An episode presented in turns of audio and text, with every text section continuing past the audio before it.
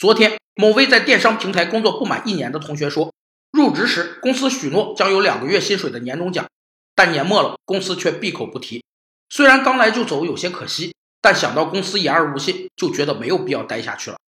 领导者通过对某一事件或某个人在公开场合或私下进行不同的许愿，以满足下属心理需要，激发完成工作目标积极性的激励方式，被称为许诺激励。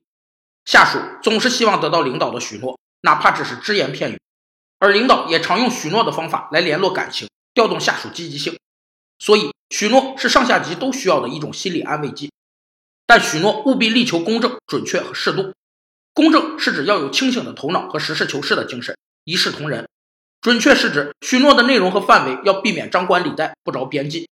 适度是指许诺要符合客观事物本身的度，避免不切实际的空头支票。其实，获得长久的个人发展。比一时的收入得失要重要的多。